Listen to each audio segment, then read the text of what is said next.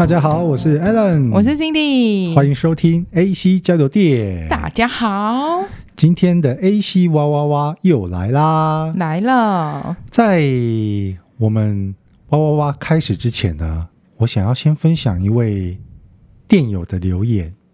谁？这位电友呢，非常非常喜爱跟捧场我们的。AC 哇哇哇单元，他每次都会在我们 FB 这边，对，都会有留言。近期的留言是说呢，Cindy 太好笑啦，so cute。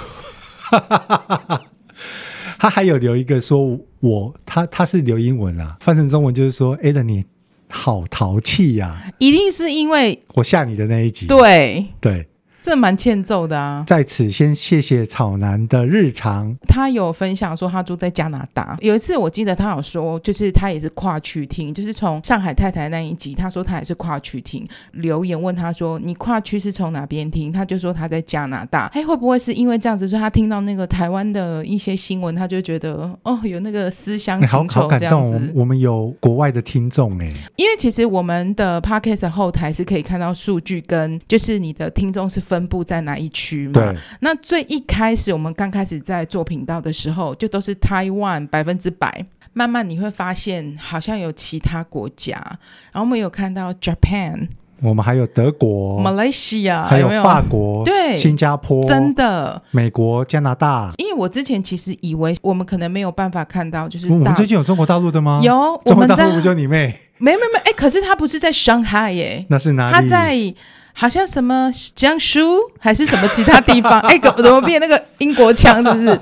就是我觉得我意想不到的地区啊。所以就真的很谢谢，就谢谢在国外的应该是华人朋友啦，对因为我我们两个全程都是用中文在讲话，哦，我也是可以讲英文的，就真的很谢谢，就是国外的华人朋友、华人的电友们对我们节目的支持，好不好？原来我们真的这么 international。对，那最后这边再谢谢一次草南的日常，谢谢草南，对，很谢谢他，但是也还是有很多其他的听众，可能、嗯、可能你们没有留言，但是我们很欢迎你们跟我们留言哦。因为像草男，我觉得他很可爱，就是他其实之前有传新闻给我们私讯，其实这个新闻大家也看得到，可是他希望我们来演绎这个新闻呢，所以我觉得还蛮有趣的。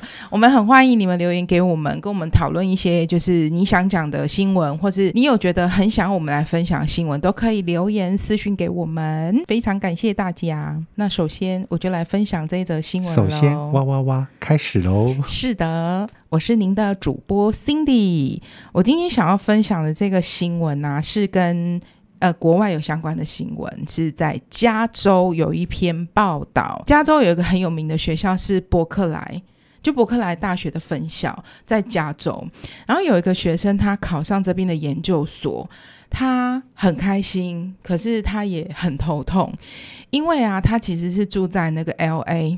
他住在洛杉矶，可是他要到加州，其实是所以这地理位置是一东一西吗？很远，非常远的距离。所以其实应该是说，他当初考上的时候，他有一点担心说啊，那这样子我就是不是就要搬家过去了？那在那个地方，他们叫湾区，那那个房租非常的昂贵，所以他呢很酷。他就直接搭飞机上课。他当初说，他认为呢，他住在洛杉矶的房租比湾区要便宜很多，所以他就觉得说，没关系啊，那干脆我就直接搭飞机上课好了。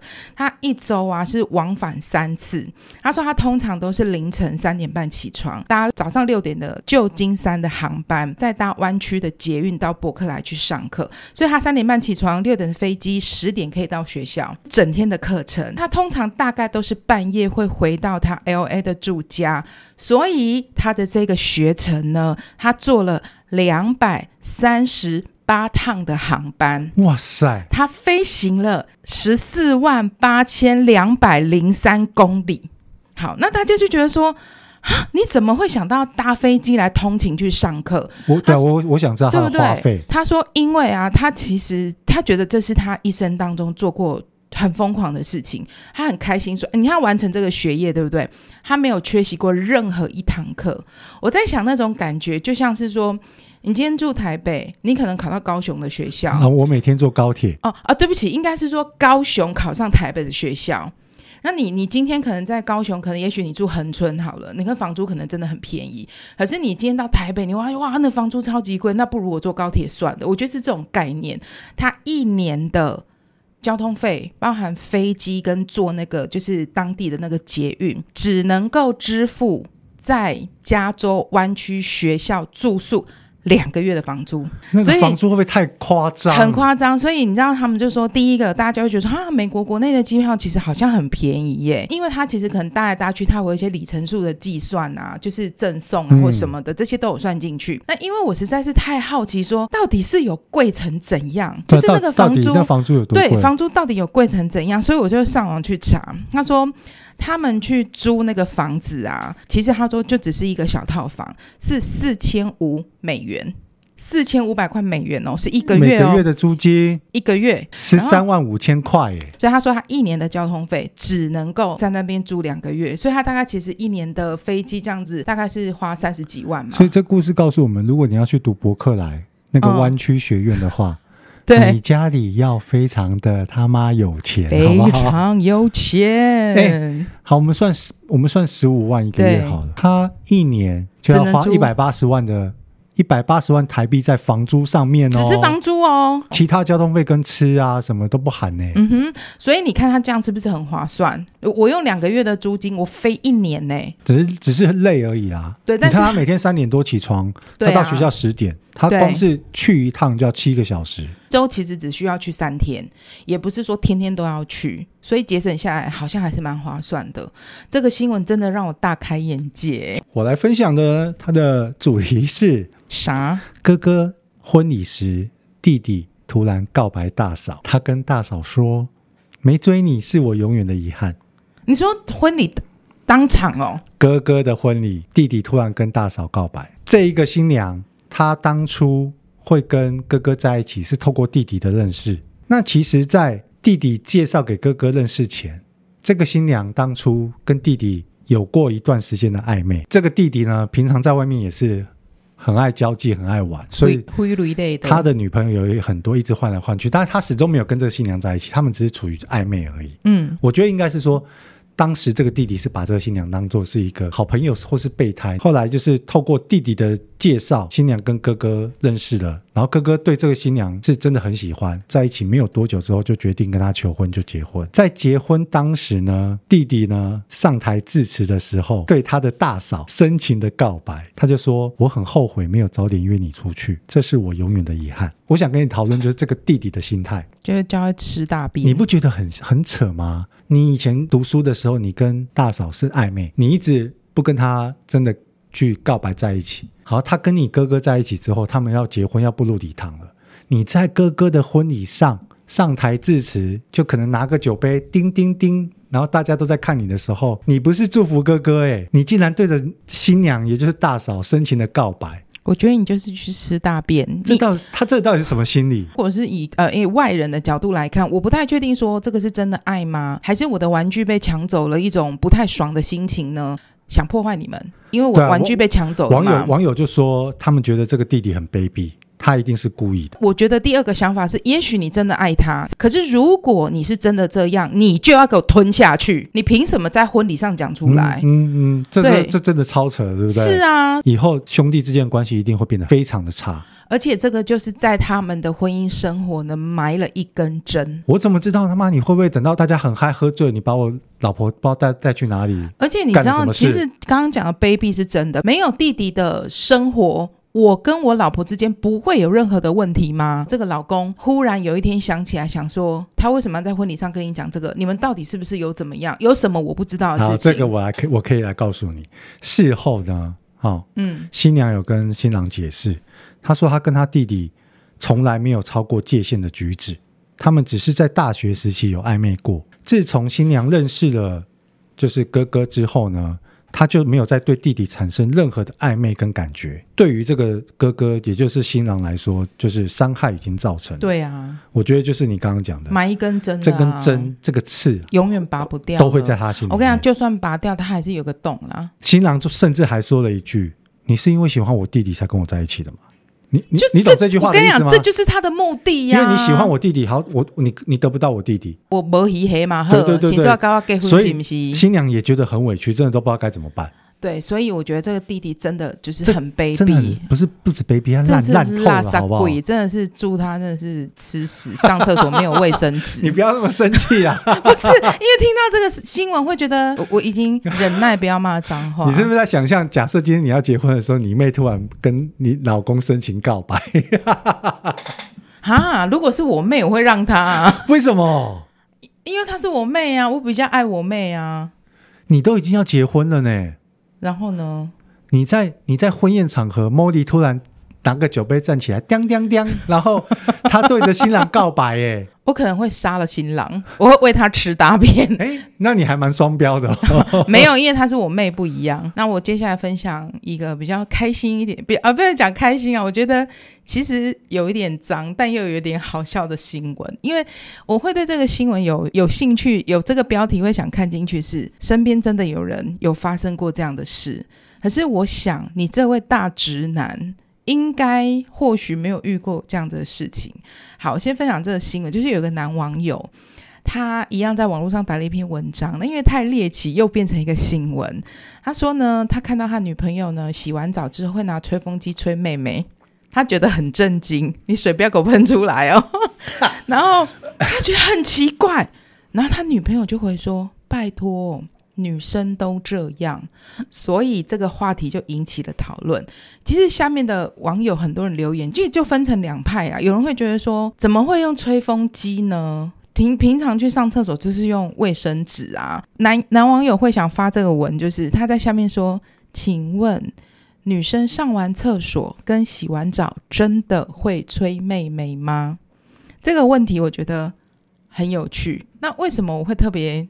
注意到这个，就是之前跟朋友出去的时候就聊天，她说她的婆婆去住大嫂家，婆婆平常没有跟儿子媳妇住一起，半夜大嫂很浅眠嘛，因为照顾小孩，然后就想说什么那种吹风机的声音哦，她想说，哎，为什么现在有人在洗澡啊？可是她太想睡了，所以隔天早上她起来就说，哎，就问她老公说，哎，你昨天有听到人在用吹风机吗？你在洗澡还是谁在洗澡？她老公说没有啊，然后走出去问她婆婆说：“妈，你昨天半夜起来洗澡哦？”她说：“没有啊，我尿尿。你尿尿为什么用吹风机？因为我要吹干呐、啊。” 大嫂，哎、欸，尿女生尿尿完不是通常用卫生纸擦干净就好了吗？对，所以大嫂整个恶心。她说：“那那是我用来吹头发的，你知道吗？你给我拿去。”吹下面，他实在是觉得很没有办法接受，而且他说：“妈，我们家有免治马桶。”哦，对啊，其实你知道免治马桶是可以吹风的。免治马桶有分，可以有的可以吹风，然后有的是可以洗肛门，对，还有可以都有洗女生妹妹的。对对对对对，很多他们家的比较高级是有吹风的，我们家有免治马桶啊。婆婆说。风太小，所以我要用吹风机。大风吹，吹什么？吹吹妹妹，妹妹 好恶哦。所以大嫂呢，马上去买了一只新的吹风机。我不是，我不是要阻止你用吹风机吹妹妹的习惯，可是那个真的是平常用来吹头发的。我怎么知道你在垂直向下的时候有没有什么滴下去？有没有滴？到？对呀，对，有没有滴到吹风机这真的很可怕。他就觉得太这样子，他觉得卫生习惯不是很好。所以其实当然下面有很多人的留因为，这每个人卫生习惯不一样，但是我必须要讲一下哈，一样 就是要科普一下，不应该要这样做。有一本书叫《阴道圣经》，书中就是女生啊，对于就是私密处的保养有很多实用的建议。她说，其实真的很多人会有习惯说要用吹风机或是电风扇把它吹干，但是其实不应该这样做哦，笑屁哦。没有你，我脑袋有画面，我很认真欸，对啊，你你想象一下，女生洗完澡之后脱光光，对，然后她用吹风机。吹妹妹的时候，她腿是要张开，或是要半。电风扇也是、啊。然后，或是她走到电风扇前面的时候，她可能就要突然用手去把它你懂吗？不是，他不用剥，还有太细了。我意思是说，你至少双腿一定是要打开才吹得到嘛。对啦。好，但我要告诉你说，其实不能这样做，因为就是我们的阴道外阴的皮肤，它其实是有个保护机制，不能用沐浴乳或是肥皂特别去清洗它，它本来就有一个自净的机制，用清水就好了嘛。对，用清水就好了。所以有的时候你会发现，有些女生那里很痒或容易感染，就是你过度清洁，这是真的哦。所以我用清水。你用你有吗？不是，我啊，清水就可以了，真的.用清水就好，然后不用过度，就是可以擦干，可是不用过度的要让它吹很干，因为那里的皮肤就是要保持湿润。以上报告完毕。嗯，谢谢辛迪老师的分享，没有问题，谢谢大家。接下来换我分享这个，它的标题就是目睹海鸥活吞松鼠，恐怖这个瞬间的影片疯传，然后动物专家就说海鸥。其实他们现在连鲸鱼都杀啊！我们先讲啊，我们我们对海鸥的印象，其实就是因为小时候看卡通，什么《海底总动总动员》或是《小美人鱼》，对不对？在英国的海边，最近就有网友拍到一支影片，那只海鸥直接过去一口把松鼠头含住之后，你知道松鼠其实不小只哦，嗯，对啊，含住之后，整只两三下两三口就整只把它吞进肚子。其实松鼠再加它的尾巴，它的。长度是比海鸥还要长的，可是它就没有咀嚼，是慢慢在肚子里面消化，跟蛇一样。它就直接吞进，它没有咬，然后就开始有人开始跟着分享很多，说就是近期这一段时间，他们在海边看到的海鸥啊，除了松鼠之外，体型较小的老鼠，甚至连兔子，还有猫哦，比较小只、体型比较小的猫哦，海鸥都是直接像我刚刚说的咬下去，叭。然后两三口之后就把它吞下去。那你刚刚讲金金鱼是那个很大那个什么海里那个金鱼还是金鱼？真的是海海里面的大只的金鱼。因为就有专家说啊，过去几年的研究发现，野生的海鸥啊，它们在近几年生性越来越凶残。以前的海鸥大部分都是以昆虫或是贝类或是鱼类。当做他们的食物来源，可是这几年的海鸥，他们观察到的，尤其是野生的，变得非常凶残。因为海鸥本身它体内带有超级细菌，然后他们会把这个超级细菌当做自己的生化武器，会有一群野生的海鸥，一大群集体去攻击落单的海豹或是幼年的鲸鱼，这种体型比较大，比我们人还要大只的海鸥一起叭叭叭去啄它，它会受伤嘛？受伤的时候，细菌就会透过伤口进去感染，感染之后。这些海豹或是幼年的鲸鱼重伤之后呢，体力就开始衰退，衰退之后它还没死掉哦，可能就没有力气躺在那边。就是死之前它还经历过折磨，然后，然后是这个时候一群海鸥就直接去生吃，啃食它，啃食它，对，这就是食物链。你不觉得很可怕？跟我们以前对海鸥的印象，我在想完全不一样。没有，我在想是不是因为其实气候跟食物的变迁，就食物链改变了。你刚刚他们他们的食物变少了。对，你以前你刚刚讲说他们以前吃的那些东西，他现在吃不到啦。昆虫、鱼或是贝类都变少了，可能都没了。对，所以他只好变凶残，因为食物链就是这样。我要生存下去，我就是要让我自己活下去啊。好，下一则交给你。有一个女生的网友啊，她发表了一篇文章。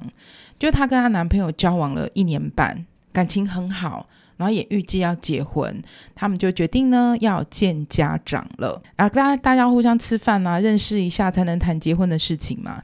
她就说：“哎，就是吃饭之前想说，不然我们先互相看一下大家家人的照片。”然后她看了男朋友的家人的照片之后，她就崩溃了。Why？其实有一点伤感。嗯，但是又有一点觉得很特别，而且我也很好奇，如果是你，你会怎么想？她男朋友的妈妈就是曾经她补习班的老师，其实以前就是带头霸凌她的老师。男朋友的妈妈对，是补习班老师，是女生，以前补习班的老师。对，然后这个这个老师在她当学生时期补习班的时候，带头在补习班有带头霸凌她。对，比如说不止一次在。补习班全班同学的面前嘲笑他的身材，不是补习班老师，不就是好好的上他的课赚他的钱？I don't know，怎么会两个人？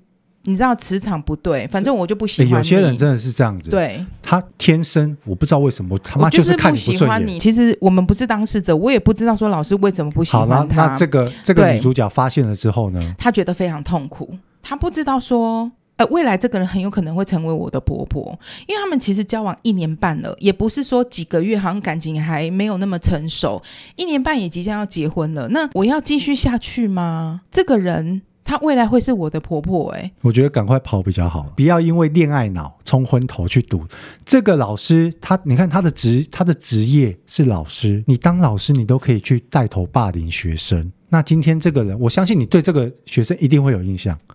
今天这个人，他以后要变你媳妇，你会霸凌他，就代表当初在学他的学生时期，你不喜欢这个人了嘛？现在长大变成大人也不会喜欢，我还是不会喜欢，而且你要来抢我儿子。他变婆婆之后，一定会一定更可怕。对，然后他就说，其实他他下面就写说，星期六我们就要见面，我该怎么办？我难道要因为这样分手吗？我不能忘忘记过去的事情吗？其实下面就有网友去就是跟他分析说。他觉得你可以先跟你的男朋友说这件事，我觉得因为他还没有讲，一定要让让男男朋友知道这件事，一定要讲，对不对？其实取决于你未来另外一半的态度，要看男朋友态度。男朋友如果在你告诉他这件事的时候呢，他直觉反应就是帮自己妈妈辩护的话。这个人就不要在一起。对，来，这个男朋友说了什么？他说：“我的妈妈可能做了过去做了不好的事，但那是十几年前的事情了。你为什么要一直纠结这件事情？那个可能是跟学生的嬉笑怒骂、打闹打闹而已。你放太大了，难道你不能宽容一点吗？好，可以分手了。对，你要这样继承，我们怎么结婚？所以，就像你说的，真的可以分手了。所有下面全部都一面倒。”请分手。对啊，真的可以分手。请分手，拜托不要再结婚了。因为他没有同理心啊，你没有经历过别人的苦，就不要来批评别人为什么会有这种反应。没错，我觉得不不管怎么样啊，两个人我们刚刚讲说磁场不对或什么的，我一定有可能不喜欢这个人或是怎么样，可是没有做到互相尊重。大家也是老师，不不管身份是什么，就算两个是同学或两个都是同事。即便不喜欢，也应该要互相尊重，不要做这种事情，真的是带给别人很大的伤害。那看到他们这样的状况呢？目前新闻下面的小小的结论是说呢，呃，PO 这一篇的女网友呢是决定要跟男朋友分手，不知道有没有更新啦？但目前为止是这样子。好，那我来分享我的最后一则，好不好？我快速的讲一下，这个就是呢，无聊。测个 DNA，他毁了爸妈三十三年的婚姻。因为现在现在测 DNA 的工具其实很，很多很多，对啊，你在网络上都可以买得到，订购寄来，你用个口水或是什么的，对。然后在国外呢，就有一名网友呢，他无聊哦，他真的是无聊。他就在网络上买了两套 DNA 的检测工具来使用。他买为什么他要买两套呢？跟他爸爸说，他爸就说：“哦哦，好啊，买来玩玩看。”而且他们还是在打折的时候买的哦，还有省钱。结果买回来之后，测完 DNA 之后呢，哒啦，测出来小孩子跟爸爸他们没有亲子关系。报告结果显示呢，父亲父亲他是有强大的英国和二爱尔兰血统。然后有带有一些法国以及德国的血统，他们两个没有亲子关系。我原本是想说，因为这种东西，你知道，在网络上买，你这种测测的这个检验结果不一定是百分之百的准确。就测出来之后呢，妈妈一回家，爸爸就去跟妈妈对，妈妈就失去了理智，然后承认了一切。妈妈就跟他们说：“呃，小孩不是爸爸的，是他跟其他男人的孩子。”然后妈妈就说：“我他妈如果知道你们要测 DNA，我一定会阻止你们，还打折便宜买，就是就很干，你知道吗？三十三年的婚姻，然后就因为妈妈今天不在家，这这对父子两个无聊，上网看一看这个 DNA 检测，咦，老贝有打折哎，然后爸爸说：哎，不错，那买来我们两个玩一下，玩完完了，我心里想玩完了之后真的就完了，我心里想很黑暗呢。”这个搞不好是那个 DNA 检测公司的行销手法。没有，他们家不是只有一个小孩哦，不是只有这个主角一个小孩哦，他们家还有弟弟跟妹妹啊。然后爸爸也也开始怀疑说，弟弟跟妹妹会不会也是别人的小孩？就到底有没有这个结论？没有结论，就到这边而已。其实我跟你说真的，我看完之后啊，我觉得蛮天的，就真的没事，你去测这个干嘛？我的另外一个反应，我也我也在想说，这个是不是 DNA？检测的叶配文，其实如果你真的只是从网络上购买，那个检验的准确度不是真的到百分之百可以相信啦。因为也有人之前很多网络新闻说，我买那个回来测啊，然后有什么什么什么国的血统啊，可是其实你往回回溯，真的也没有。If you 是这个爸爸，就是你们也婚姻三十三年了。然后这个小孩，我讲假设他是大儿，那也好，算他三十三十三岁好了。你也爱的这个孩子三十三年了，你今天发现他不是你亲生的，你会崩溃吗？你会要离婚吗？我不会崩溃。你会离婚吗？离婚我不知道，我会去。他不是说还有弟弟妹妹？我先测弟弟妹妹是是，弟弟妹妹也测。今天如果弟弟妹妹 OK，DNA 没问题，那可能就只有老大。可是你要想，在这个新闻里面。爸爸跟老大一定是感情很好啊，对啊，才会这么一起看这。对，买一送一没有啊，打折啦。折 OK，好，就算他不是我亲生，毕竟照顾他三十三年了，我还是会把他当儿子。对老婆的态度，可能真的就会变，就不一样。哦，所以我问你，那如果是这样子的话，你会不会宁愿一开始结婚他就告诉你说，我现在？有怀孕是别人的孩子，好，这样可以吗？他这样对我诚实非常好。如果一开始结婚的时候，他就跟我说：“老公，我怀孕了，但是这孩子是别人的。嗯”我就说：“谢谢你现在通知我，我们直接明天去离婚。”因为还没有生出来嘛。这跟你刚刚前面问的状况不一样。对啊，前面我说两种状况。这个小孩我已经养育了他三十三年了，一定有感情。嗯、我就是把他当儿子，啊、我跟他感情很好啊。啊可是今天如果只是刚新婚，我老婆。跑来跟我说：“诶，老公，你看两条线，我怀孕了。嗯、我可能正在开开心，然后他突然跟我说：‘可是呢，我们讲好了，我们彼此要坦诚，我跟你诚实一点。’这是隔壁老王的，那我就会是，我一定心里面有一个阴影。我会谢谢你对我诚实，我一定会很生气，我一定也会很难过，但是我一定会跟你离婚。就因为现在孩子也还没出生嘛，那再换一个角度哦，假设今天你是这个孩子，因为也已经叫爸爸三十三年了，你会有想找亲生爸爸的冲动吗？我不会，以此时此刻不会。”绝对不会，还是什么事情都诚实讲最好啦。因为你看哈、哦，鸡蛋啊再密也有缝，这就是一个很好的印证。不是不报，时候未到，好不好？对，好吧。那我们就来讲一个时候马上就报道的一个最后一则新闻哦。这个新闻呢，它是在发生在中国大陆的江西，就有发生一个窃案。这一个寺庙内呢，因为其实有很多的佛。就有供奉在那边，那每个人，你知道我们去拜拜的时候，有时候总是会放一些贡品啊。然后如果我真的觉得它很准确，或是我觉得我有受到什么感应的话，其实也有信众会去，呃，比如说投钱、香油钱，或是甚至有人打金牌那一种的，对不对？但是因为这间寺庙呢，其实发生太多次，他们的功德箱还有一些贡品。都被偷走，锁定目标之后就开始调查一个男性，因为这个事情实在发生的太繁复了，所以他们就偷偷装了监视器。果然就有一个男生，而且就是他，每次都是趁四下无人的时候呢，进到这间寺庙，顺手打开没有上锁的功德箱，就把钱偷走。但是他没有发现说啊，我自己的一举一动居然就被人家这样拍。拍下来了，然后所以他就被逮捕到案啦。他就问他说：“哎，你不知道这个是香油钱吗？你不知道这是功德箱吗？这不是你的钱啊，你可以把它偷走吗？”好，那个嫌犯呢就就说：“对啊，是是我啦，因为我平常就住在那个寺庙旁边，然后我就会去，我就住附近啊，我会去旁边的水塘洗衣服啊，所以我就观察到说啊，这边的那个功德箱是没有锁的，而且平常来往的人也不多，所以我有时候。”手头紧的时候，我就会去寺庙借钱。我每一次都有跟菩萨说，菩萨都有跟我比 OK 的手势，所以所以他就同意我了。哇塞！我真的看到这个时候，配到那个新闻。其实 我觉得他很可恶，可是我又笑出来了，因为他他就有拍有 po 出那个照片嘛。你讲到这边，其实大家心里面都有一个 Okay, 有一个画面呐、啊，对，很具体的画面，画面出现，好不好，好？OK，好，okay, 谢谢你，不能随便偷走功德钱哦。谢谢你分享了一个很无聊的新闻，可是我觉得很好笑哎。OK 哦，好。今天我们新闻呢，跟大家分享到这边啊。如果你们有什么觉得很有趣的新闻，或是你觉得我们讲的新闻太无聊了，你可以分享有趣的新闻给我们。不一定是新闻啦，嗯、你身边有发生什么事情？哦，像我我们最近不是会有 AC 哈啦啦，这个哈啦啦很奇妙。对，你最近你不管是新闻啊，好笑的，或是你周围发生什么任何故事，故事都可以告诉我们，分享好不好？好，那就谢谢大家。好，谢谢谢谢各位电友收听，下次见，下次见，拜拜，拜拜。拜。